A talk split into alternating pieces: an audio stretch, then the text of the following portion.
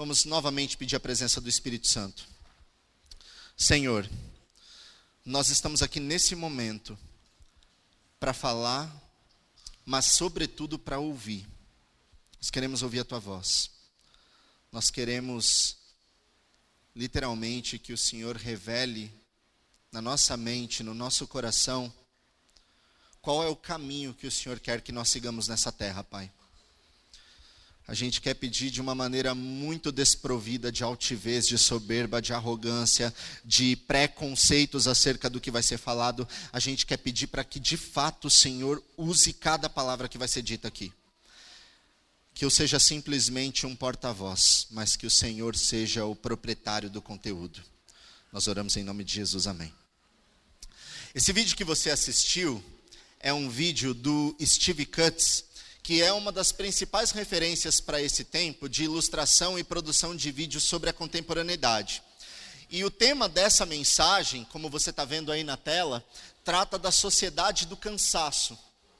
E o nome já não é muito convidativo, porque você trabalha a semana inteira e você normalmente não se sente muito, digamos assim, preparado para no sábado falar sobre cansaço, porque no sábado, teoricamente, você quer descansar.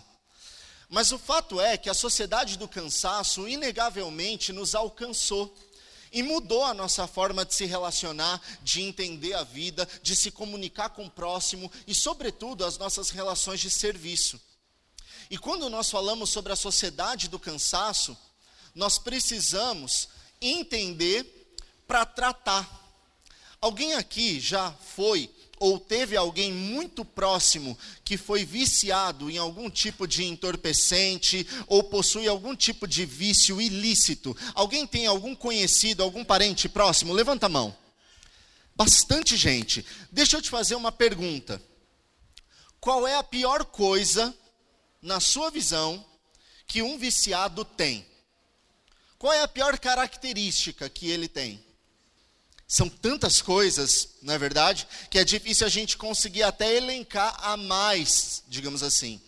Mas, como eu tive experiências muito próximas com relação ao adicto e ao vício de um modo geral, talvez eu traga uma que possa fazer sentido para você quando você escutar que é a incapacidade de ter ciência daquilo que está fazendo. Quando a pessoa ela possui um vício e ela está sob o efeito de um determinado entorpecente ou do vício como um todo, ela não tem a capacidade de discernir o que é que ela faz. Essa é uma das características mais nocivas, mais danosas que existe para um viciado. Altera a percepção, faz com que ela haja de maneira que comumente ela não age ou não agiria, mas, sobretudo, quando age, muitas vezes não lembra, não sabe que agiu, não tem conhecimento do que fez. Concordam comigo? Nosso grande problema é que na sociedade de hoje, nós conseguimos seletivizar vícios lícitos e vícios ilícitos. Mas há um vício comportamental, mental, que nós não conseguimos, por estarmos viciados, identificá-lo. E sem a identificação não se trata, e sem tratar não há cura. Então é importante que nós falemos acerca dessa sociedade, porque nós, como sociedade contemporânea, estamos submersas nesse vício, que é o vício em que a sociedade do cansaço trata. E quando eu pergunto para você sobre esse vício, logo em seguida me vem uma outra pergunta que merece ser feita e que talvez mentalmente você possa responder. O que é que tem te cansado ultimamente? Ou melhor, tem alguém aqui cansado com alguma coisa? É uma pergunta até um pouco ingênua, porque se nós fôssemos de fato puxarmos na nossa mente o que nos cansa, sem dúvida nenhuma, surgiriam inúmeros cansaços. Nós nos cansamos muitas vezes do trabalho que nós temos, da rotina que ele nos proporciona. Nós nos cansamos das atividades escolares e das atividades universitárias. Isso quase buga nossa mente. Nós nos cansamos das nossas relações humanas. Nós nos cansamos dos nossos compromissos pessoais. Desde aqueles que são meras conveniências até aqueles que foram firmados e sacramentados em um cartório ou por um líder religioso. Nós nos cansamos da falsidade, nós nos cansamos da indiferença, nós nos cansamos da corrupção, nós somos seres humanos cansados. E para nós conseguirmos identificar esse vício no cansaço, para nós conseguirmos nos percebermos como indivíduos cansados, foi necessário trazer para vocês um background de uma pessoa que fala exaustivamente sobre isso. E a pessoa que fala sobre isso, que é a escada que vai nos dar a oportunidade de adentrarmos o Evangelho e vermos o antídoto para essa sociedade cansada, é um filósofo sul-coreano chamado Byung-Chul Han. Esse filósofo, nascido em 1959, abandonou seus estudos na área da metalurgia, na Coreia, e foi buscar um outro aprofundamento intelectual na área da filosofia. E ele foi para a Alemanha. Se formou em 94 nos seus estudos doutorais, especializado em Heidegger, e passou a lecionar na Universidade de Berlim, onde lá atua até hoje. E ele trabalha a sociedade do cansaço exaustivamente. As ideias de Han coadunam com outros filósofos, sociólogos e pensadores contemporâneos. Han ele também tem uma especialização na área da teologia. Então ele fala, e quando fala, não fala simplesmente com uma visão de sociedade, mas fala também oferecendo uma perspectiva espiritual e transcendental acerca do problema que nós vivemos. As ideias de Han, elas vão coadunar com as filosofias de Bauman, onde nós já discutimos juntos aqui, você provavelmente já deve ter ouvido em outros momentos, sobre a sociedade líquida. Ele fala também, ou as ideias dele coadunam com Manuel Castells, que fala sobre a sociedade de rede. Fala também, conversa muito com Foucault, Michel Foucault, um pensador que fala acerca da sociedade da disciplina. E também dialoga com Nietzsche e Hannah Arendt. Esse penúltimo, totalmente odiado pelos cristãos, né? Pela famosa frase Deus está morto. E nós vamos, é, no decorrer dessa mensagem, analisarmos se o que ele falou de fato procede ou não na contemporaneidade em que nós vivemos. E enquanto nós vamos falar sobre a sociedade do cansaço, eu peço para que, paralelamente, você abra a sua Bíblia em Mateus capítulo 11 e deixe ela aberta, o seu dispositivo aberto, porque daqui a pouco nós estaremos lendo a respeito daquilo que Cristo oferece em contrapartida àquilo que a sociedade nos dias de hoje desfruta. E eu trouxe a sociedade do cansaço para poder apresentar para vocês, porque de fato nós somos seres cansados, mas para entendermos que o cansaço não se fixa ou se permanece apenas na esfera de físico, mas de outras áreas da nossa vida, como psíquico e sobretudo espiritual, é importante que nós entendamos um pouco antes da sociedade do cansaço, a sociedade que antecedeu ela, que é a sociedade moderna.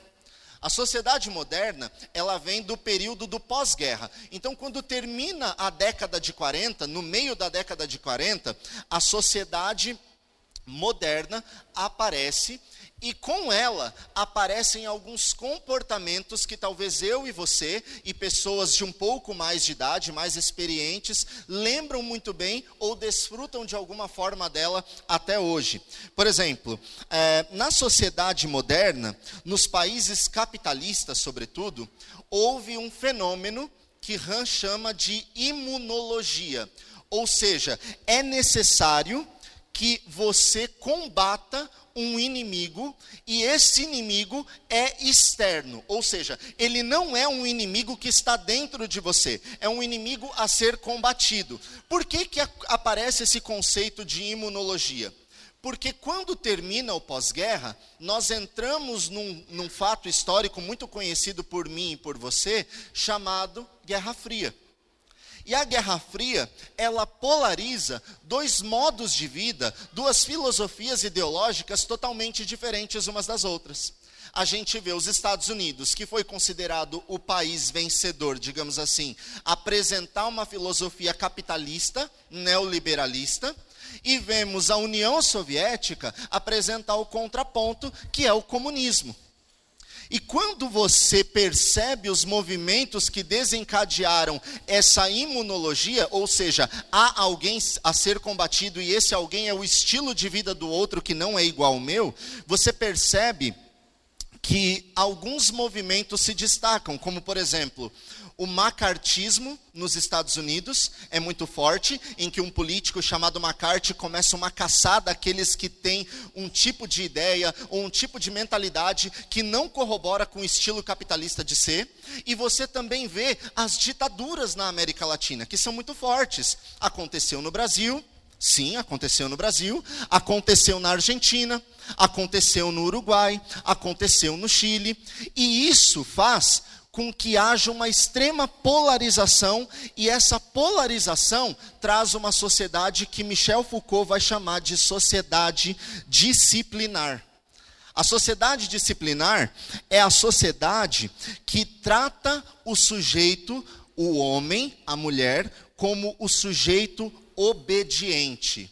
Ele é totalmente dominado, subjugado e controlado pelas esferas que estão estruturadas em grandes prédios, em grandes edifícios, em grandes conceitos arquitetônicos. Por exemplo, a gente vê os hospitais, a gente vê os manicômios, a gente vê os prédios do Wall Street, é, tudo fazendo com que haja uma superprodução, desde as fábricas até a forma de tratar uma pessoa doente, e a gente começa a perceber que esse conceito ele trata de controlar e fazer com que a pessoa seja de alguma forma coagida ou controlada literalmente pelo Estado ou pela sociedade.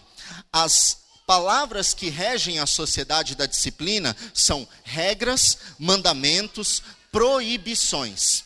No entanto, a sociedade da qual nós vamos falar trata de substituir essas palavras-chave. E agora não são mais regras, mas são liberdade, dicas no lugar de mandamentos e você pode tudo ao invés de proibições e você não pode. Sai a mentalidade negativista do não, não faça, não pode, é proibido, e na nova sociedade entra a mentalidade de que faça você mesmo, você é melhor que todos, você pode o que você quiser. Estão conseguindo compreender essa polarização de sociedade da disciplina e sociedade do cansaço?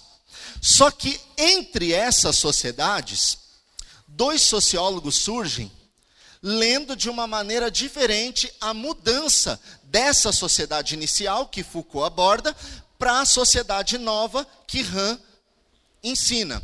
Esses dois são Gilles Deleuze ou Deleuze, ele vai trabalhar da sociedade do controle.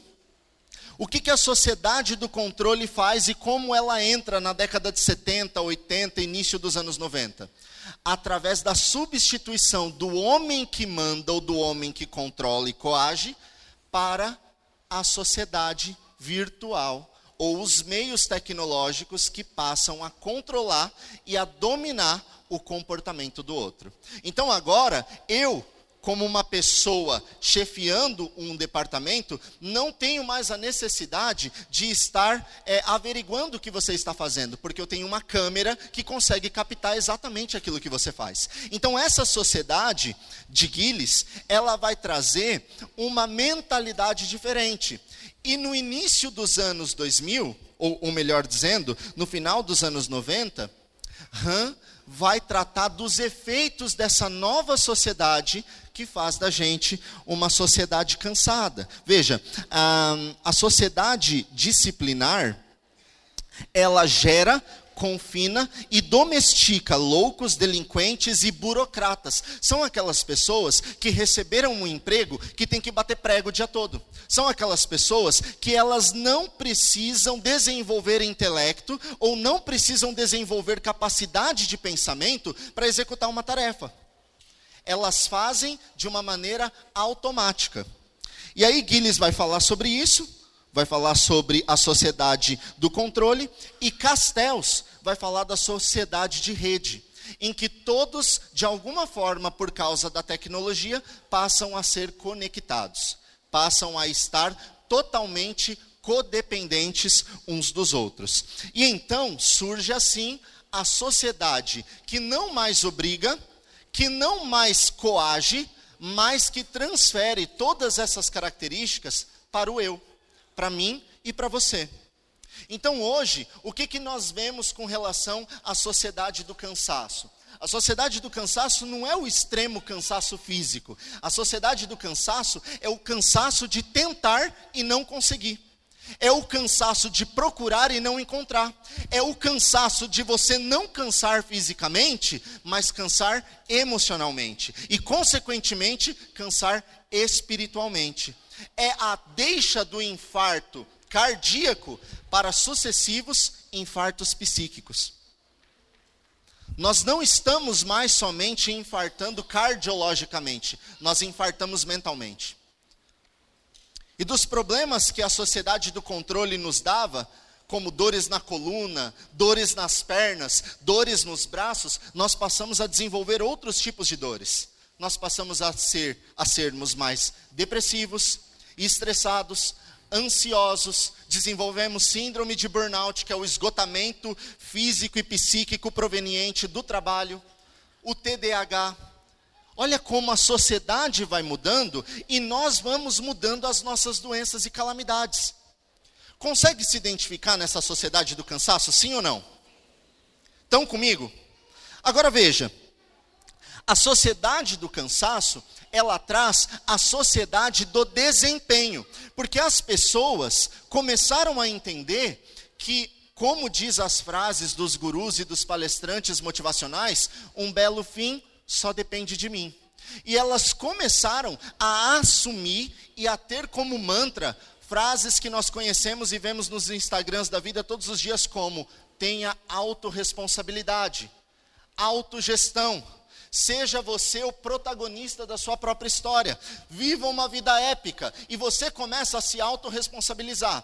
A entender que se você fracassou, não é culpa de ninguém, a culpa é tua. Você que é a pessoa responsável e fracassada. Se você se deu bem, ninguém te deu nada e ninguém fez nada por você. Foi você que foi merecedor disso. E nós começamos a nos concentrarmos muito mais no eu do que no ele, do que no nós.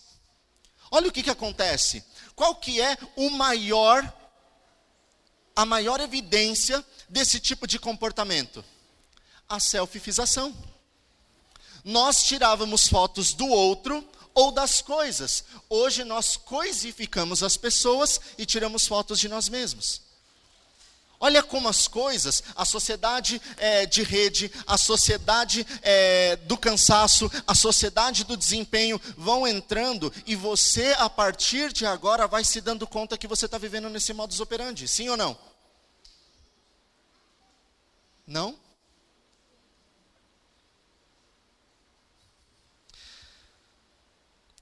A sociedade do desempenho ela está livre da instância externa de domínio e o homem agora passa a ser submisso apenas a si mesmo. Eu não preciso mais de um chefe, porque eu sou o meu próprio chefe. E porque eu sou o meu próprio chefe, não existe mais vilão que me oprime. Eu passo a ser o meu opressor e eu passo a ser a própria vítima. Olha que coisa louca, cara. Existe a pressão hoje para você ser você mesmo.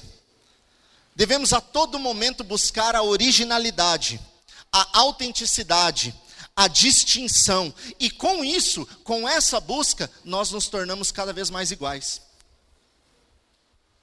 A gente quer usar uma roupa diferente, um tênis diferente, porque a gente quer ser autêntico. Mas a nossa autenticidade esbarra na autenticidade do outro. E nós começamos a entender que ser autêntico não se trata daquilo que você usa, mas de como você age de acordo com o seu interior, de como você expõe isso, de como você manifesta isso. A síndrome de burnout não expressa somente o eu esgotado, mas a alma consumida. A depressão, ela é um princípio de que o sujeito de desempenho não pode mais poder. É o cansaço de fazer e de poder. Isso traz uma autoacusação e uma autodestruição, porque nós somos seres produtivos. Bauman já diz isso, que para você ser considerado um ser humano nos dias de hoje, você precisa de duas coisas: consumir e produzir. Se você não consome, você não movimenta. Se você não produz, você não contribui. Olha que coisa louca. E aí a gente começa a falar que índio não gosta de trabalhar, porque índio não planta, índio não é latifundiário. A gente começa a segregar, porque quem está na comunidade quilombola está lá fazendo hora na terra. E a gente começa a descaracterizar o ser humano porque ele não produz na sociedade produtiva a qual nós hoje estamos habituados. O próprio é, é interessante isso, porque Nietzsche ele vai falar sobre o homem sem Deus que é o homem soberano. E o que, que ele diz? Que nada há acima desse homem que se possa dizer que ele deve ser, pois ele dá amostras de obedecer apenas a si mesmo. Olha o homem soberano de Nietzsche. Alguma identificação com a nossa contemporaneidade? Claro que não, né? Nietzsche diz que não é este o super-homem, o Ubermans, mas o homem suficiente porque trabalha. E sabe o que, que ele diz que é muito louco?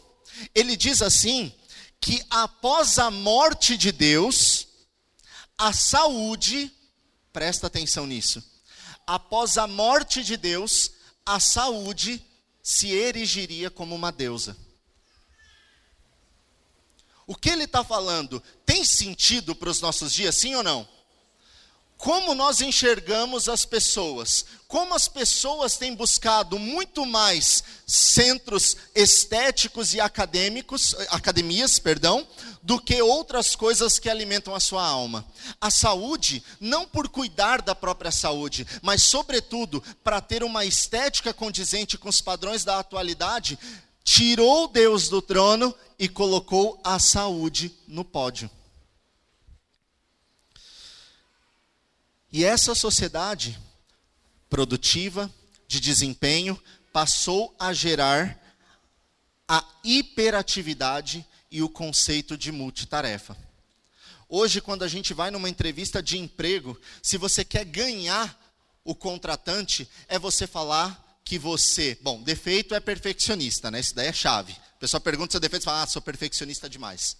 Eu gosto de tudo muito bem feito, não sei me controlar quase que uma histeria psíquica. Mas uma das outras características, ou uma outra característica que tem assim pegado muita gente, é dizer que eu sou multitasking. Eu consigo fazer várias coisas ao mesmo tempo, ao ponto em que ser multitarefa se tornou virtude. Virtude profissional, virtude pessoal, virtude nos relacionamentos, você ser capaz de se relacionar mais, com uma mais do que com uma coisa ao mesmo tempo, faz com que você tenha destaque perante a maioria. Sabe o que é louco? É que ser hiperativo ou ser multitarefal não é característica de alguém que se desenvolveu mais do que os outros, mas pelo contrário, é uma característica retrógrada que faz com que a pessoa se assemelhe muito mais aos animais do que a um ser humano evoluído. Porque o animal, este sim, não tem capacidade contemplativa. O animal, ele enquanto está caçando, ele tem que se preocupar em não ser caçado. Enquanto ele está cuidando dos filhos, ele tem que se preocupar em cuidar de si mesmo. A característica multitarefal, ela não é intrinsecamente humana ela é animalesca.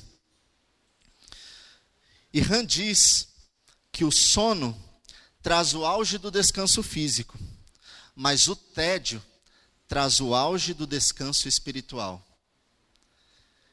E a gente está tão louco na sociedade em que a gente vive que o tédio virou sinônimo negativo de um estado que nós nos encontramos. Dizer que você está entediado ou que determinada pessoa está entediando você, é sinônimo negativo, sim ou não? O que, que ela está fazendo com você? Ela está te cansando. Que ironia. Justamente o tédio, que é uma das principais formas de nós conseguirmos obter os insights, a criatividade, o famoso eureka. E por fim, eu adentro nesse resumo de sociedades a realidade religiosa que perpassa a sociedade do cansaço, a geração da produtividade, a geração multitarefal, para uma sociedade do eu, da estética. Na sociedade do eu, o trabalho, muitas vezes até o próprio trabalho missionário, não é mais fim de contribuição com o mundo e com o próximo, mas com a satisfação do eu. Existem pessoas que querem ir para a missão para aplacar um vazio que está dentro de si mas não porque de fato querem ter um encontro e uma experiência missionária. Eu tive um colega que falou que foi fazer uma missão, que atendeu uma determinada tribo, um determinado povo, mas que não gostava muito daquela raça, não. Você acha que isso é atípico? Você acha que isso não acontece com mais conglomerados e pessoas? Na sociedade do eu, na sociedade da estética, o exercício, ele não é mais só para manutenção da saúde, mas para o embelezamento do corpo, que é o gancho com Nietzsche que nós falamos. Na igreja, ou ir à igreja, não é mais casa para adoração, mas para performance, para egolatria, para você se satisfazer. Tanto é que quando o pastor não agrada, ele é assunto na mesa. Quando o louvor não está bom, ele é assunto no sábado. Olha que coisa louca, cara. Essa é a sociedade em que nós estamos inseridos e submergidos. O sexo, a relação sexual, não é mais pela troca e para satisfação do outro, mas é para satisfação pessoal. Essa sociedade que religiosamente coloca o eu como Deus, é a sociedade na qual eu e você estamos inseridos. E eu vim aqui abrir meu coração para você, para dizer que nós temos a solução para isso, de que nós temos a oportunidade de cura disso, e que nós temos condições de, mesmo de estarmos na sociedade do cansaço, não nos permitirmos sermos infectados por esse vírus. E se encontra em Mateus capítulo 11 verso 28, dizendo as seguintes palavras: Venham a mim todos os que estão cansados e sobrecarregados, e eu lhes darei descanso. Você consegue imaginar Jesus, naqueles tempos, falando para a sociedade do cansaço nos dias de hoje? O que, que ele está falando? Venham a mim todos os que estão cansados e sobrecarregados, e eu vou lhes dar descanso. Não é louco? Falar isso para a sociedade do cansaço? A pergunta que eu faço para você é: você se sente cansado? Existe alguém que quer lhe dar descanso. Qual é a relação que tudo isso que foi falado tem com a sociedade e os súditos do reino? Após a sua aceitação como filho, após o processo de adoção, que é quando você aceita Jesus, Deus devolve a sua verdadeira identidade, que é a identidade de filho. Abra sua Bíblia em Romanos capítulo 8, versos 14 e 16. Olha o que acontece no momento em que você se cansa de se cansar e pede descanso para quem pode oferecer. Ele diz assim: porque todos os que são guiados pelo Espírito de Deus, estes são filhos de Deus, porque não recebestes o espírito de escravidão, para outra vez estardes em temor, mas recebestes o espírito de adoção de filhos, pelo qual clamamos: Abba, Pai. O mesmo espírito testifica com o nosso espírito de que somos filhos de Deus. Amém? Se você é um filho de Deus, não importa qual sociedade você viva, se é na do controle, se é na disciplina, se é na da produtividade, se é na do cansaço, Ele tem poder para restaurar as suas energias. Ele tem poder para mais do que isso, para mudar a sua mentalidade. Ele tem poder para fazer de você uma pessoa nova, diferente, restaurada, plena. Porque a palavra de Deus diz: Aquetai-vos e saber que eu Repitam comigo: aquetai-vos e saber que eu, Ele é Deus. Ele é Deus. Porque a sociedade ficou cansada? Porque a sociedade substituiu Deus do topo. Nessa substituição, o eu passou a ser o Deus, e o eu não tem condição de reinar, o eu não pode ser Deus, o eu não pode curar o meu cansaço, por isso não importa, cara, quantos templos namastês você vá para descobrir o seu eu interior, não importa quantas terapias você faça, não importa quantos mantras você tente decorar, não importa quantos livros de autoajuda você lê, só Jesus pode curar o seu cansaço, só Jesus pode restaurar restaurar as minhas energias e preencher o meu coração. Só Ele pode fazer com que nós habitemos na sociedade do cansaço, mas ao invés de seres cansados, sejamos seres plenos para restaurar outros. Os súditos do reino, a sociedade do reino, não visa ocupar o lugar do rei. Logo, ele não trabalha para ser rei, mas se contenta em ser servo e servo de todos. E isso buga a nossa cabeça. Porque na real, a gente não quer ser servo de ninguém.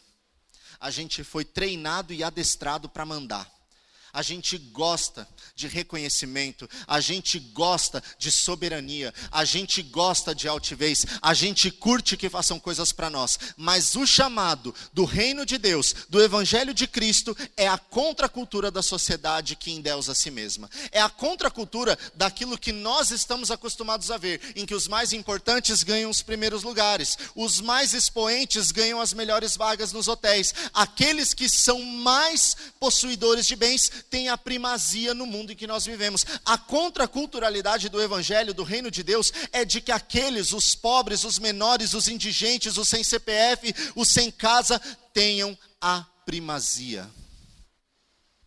Isso dói na gente, sabe por quê? Porque nós não somos esse povo. O nosso povo está lá fora. O nosso povo não é o nosso povo. O nosso povo é o povo de Deus que ele veio para resgatar, para livrar, para curar, para perdoar, para redimir e para salvar. Nós somos embaixadores de Cristo. E como embaixadores de Cristo, o nosso dever é resgatarmos essas pessoas que essas sim estão ainda mais cansadas, mais oprimidas, mais deterioradas no dia em que nós vivemos eu estou abrindo meu coração para vocês. Eu não quero mais ser pregador de palco. Eu não quero mais ter palavras bonitas e nem quero mais ter posts que dão likes na internet que me fazem ficar vasculhando o tempo inteiro o que está rolando, quem está curtindo, quem está comentando, quem está compartilhando. Cara, eu não quero mais. Eu não aguento mais isso. Isso chegou, estafou, deu, porque nós não salvamos ninguém pela tela do celular, senão pelos olhos nos olhos, senão pelo toque pelo toque. Eu não estou desprezando ministérios que acontecem online, mas na vida prática do dia a dia, de nada vale se nós não executarmos com ainda maior empenho aquilo que a gente faz dentro das nossas telas, dentro dos nossos computadores, dentro da nossa conectividade. Eu não vejo outra solução para os súditos do reino que vivem na sociedade do cansaço que não seja tirar o foco de si e serem aliviadores do cansaço do outro. Um professor meu dizia as seguintes palavras antes de pregar uma mensagem. Ele falava: Se você está perturbado, conforte-se porque Deus vai falar com você. Mas se você está confortado, perturbe-se porque Deus vai falar com você. Uma mensagem serve para sempre dois públicos: os perturbados e os confortados. Mas eu quero perturbar você nessa manhã. Eu quero realmente mexer com a tua cabeça, para que a tua cabeça mexa com o teu agir. E nós saiamos daqui dispostos a adotarmos algumas estratégias e algumas ações práticas para nós não mais sermos bons propagadores teóricos, mas, sobretudo, agentes práticos do reino de Deus. O reino de Deus não carece de definições teóricas, não carece de palavras bonitas, mas ele carece de pessoas que querem fazer a diferença na vida do outro, de infinitas formas. Eu quero te chamar para ser isso. Mas ao mesmo tempo, eu não quero te chamar só para ação. Eu quero te chamar para contemplação, porque a maior característica perdida na sociedade do cansaço é a falta de contemplar ao invés de fazer. Quando Cristo visita Maria e Marta, nós vemos Marta recebendo Jesus e fazendo muitas coisas e Maria aos pés dele. Quando Marta pede para que Jesus corrija Maria, Jesus corrige Marta. E ele diz para ela que está toda ativa, tão preocupada em fazer tantas coisas, se aquietar e seguir o exemplo daquela que está aos pés dele. Eu quero dizer para você, para que nesse momento você se coloque aos pés de Jesus. Eu quero dizer para você, para que a contemplação ela tome posse, para que você se empodere dessa característica e capacidade perdida nos dias de hoje. O tédio não é ruim se você usa o tédio para a causa da contemplação. Vinde a mim todos os que estáis cansados e sobrecarregados, porque eu vos aliviarei. A promessa de Jesus nessa passagem não é venham fazer, venham descansar. Han termina no capítulo 7 do livro dele, falando que um autor ao qual ele segue, chamado Handke, que ganhou o Prêmio Nobel de Literatura de 2019, fala sobre o Shabá como um remédio para a sociedade do cansaço. Olha que coisa mais louca. Olha quem está falando de Shabá. E às vezes a gente pega o Shabá que é o cessar, é o parar literalmente, e a gente só faz, e só faz, e só faz, porque nós temos, na verdade, um sentimento de culpa, porque nós não fazemos na semana, nós fazemos para nós, o sábado a gente tem que fazer para Deus. O Shabá é mais do que isso. O Shabá é a capacidade de não fazer nada, também. De você pausar a sua mente para a contemplação. Louco isso, né? E impopular, na verdade, porque o sábado é um dia de pregar, é um dia de distribuir folheto, é um dia de você dar estudo bíblico. Cara, beleza, mas se isso é um fardo para você, se isso está, ao invés de aliviando o seu coração, saturando a tua mente, o Shabá é um dia para parar é um dia para não fazer nada. Quando Deus criou o mundo em seis dias, no sétimo ele fez o quê? Ele parou. Literalmente. Cara, Deus parou. E eu e você não pode parar? A gente não pode descansar? Porque sábado é dia de trabalho missionário? Cara, dia de trabalho missionário é todo dia. Sábado é dia de parar. E hoje, em nome de Jesus, eu vou parar. E eu quero convidar você a contemplar, mas também permitir que outros saibam dessa contemplação através de você. Tem uma pessoa que sempre que eu tenho a oportunidade, eu chamo para fazer uma parceria comigo, que é o Gabriel Tavella. Chega aí, Gabriel. É, cara, eu amo muito esse moleque, porque ele tem uma capacidade de transmitir paz nas músicas, nas letras, na melodia, no timbre de voz dele, que faz com que realmente eu não me preocupe é, em outra coisa a não ser contemplar aquilo que está sendo dito. E o Gabriel, ele tem um ministério que, de verdade, assim, não é demagogia, a gente nem precisa disso, cara, mas tem alcançado tantos jovens, tanta gente que não quer saber mais disso, que não quer mais esse papo de religiosidade. E, e eu louvo a Deus pela sua vida, cara, porque essa gurizada que não está se conectando com nada, está se conectando com as suas palavras, sabe? E eu me sinto honrado, cara, em poder falar, mas ao mesmo tempo poder ouvir. E o Gabriel, ele tem projetos maravilhosos para alcançar esse perfil de pessoas, para que o evangelho penetre cada vez mais corações cansados, sociedades estafadas, pessoas que não conseguem muitas vezes terminar um trabalho, uma folha, uma página de leitura, através das músicas dele, através da maneira como ele dialoga com essa geração, a geração mais cansada da história, pessoas estão se entregando a Deus. E eu quero fazer um convite para você. Eu quero fazer um convite para você participar desse projeto dele através de doações, através de apoio moral, através de é, formas e parcerias que proporcionem a ele um acesso maior às pessoas, porque aonde ele vai é onde muitas vezes eu e você não podemos ir. E mais importante do que questões geográficas, aonde ele toca em termos de coração, é onde muitas vezes eu e você temos dificuldade de tocar.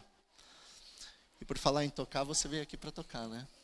eu queria pedir para que você cantasse e que, de alguma forma, nesse momento você não tomasse nenhuma ação. Eu não quero convidar você para agir nesse momento. Eu não quero que você fique em pé, eu não quero que você venha à frente, eu não quero que você faça nada a não ser contemplar. Contemple a, contemple a letra dessa música, contemple as palavras que Deus tem para você, e que eu e você não sejamos mais escravos da sociedade cansada que nos cerca, mas que sejamos livres o suficiente para libertar aqueles que estão cativos lá fora.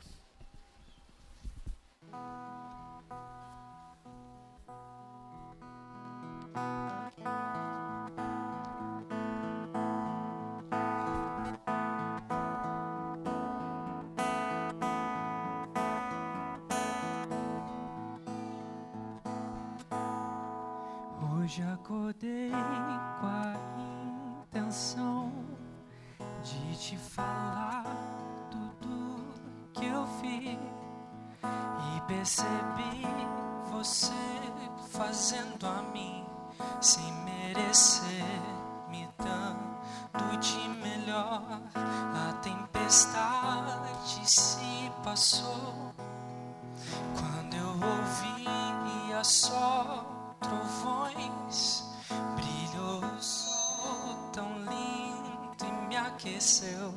Depois a chuva que me encharcou, eu te agradeço. Eu só te agradeço. Quem conhece, canta junto. E eu te agradeço por toda a graça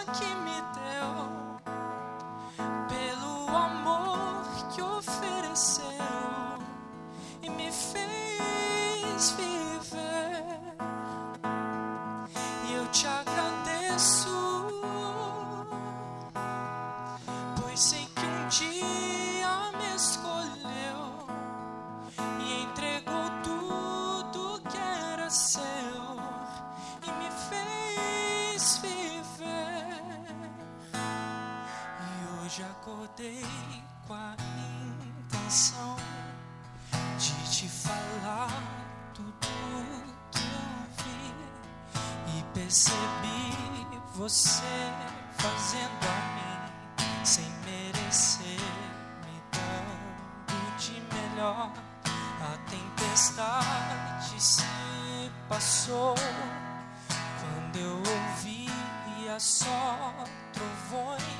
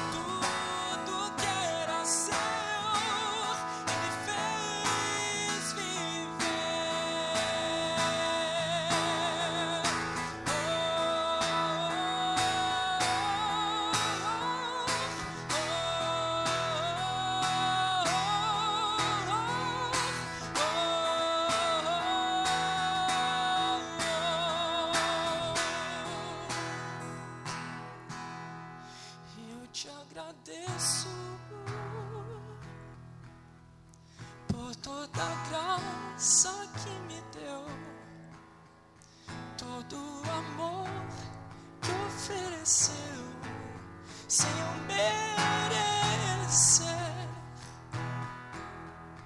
E eu te agradeço,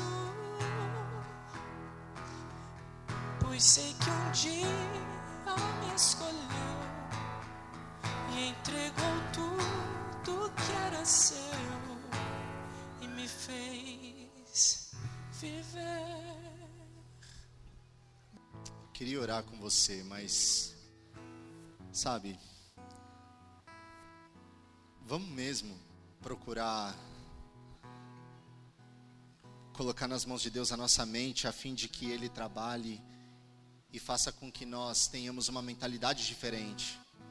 A gente não precisa, cara, viver automatizado. Nós não precisamos ter medo de que há alguém que nos domina e nem precisamos ter a pretensão de nós nos dominarmos. Nós temos alguém que é por nós. E esse alguém é o dono do universo. Esse alguém deu o filho dele para morrer por mim e por você, não mais para que nós vivamos como escravos, mas que sejamos livres em nome de Jesus. Você é livre. Desfrute dessa liberdade, não se auto-aprisionando, não permitindo com que os outros ou coisas da sua mente, tangíveis ou intangíveis, aprisionem você. Nós somos livres. Nós temos que nos apossar disso, porque essa liberdade é uma liberdade que resulta em salvação. Que nós não mais sejamos pessoas cansadas, fadigadas e estafadas, mas que possamos ter a plena paz e o restabelecer de Jesus. Vamos orar? Querido Deus, nós fechamos os nossos olhos, mas nós abrimos o nosso coração para falar ao Senhor que nós não queremos mais vivermos e participarmos de uma sociedade que não deixa a gente se relacionar com o Senhor. Nós não queremos mais estarmos tão envolvidos com coisas banais ou triviais que nos impeçam de termos a capacidade de contemplar a tua criação, de contemplar o teu amor, de contemplar a tua face através da oração. Senhor, restaura-nos para a tua honra e glória. Torna-nos pessoas mais semelhantes a ti. E ajuda-nos, Pai, sobretudo, a sermos aliviadores de fardos daqueles que não conhecem essa verdade. Nós pedimos essas bênçãos e te agradecemos em nome de Jesus. Amém.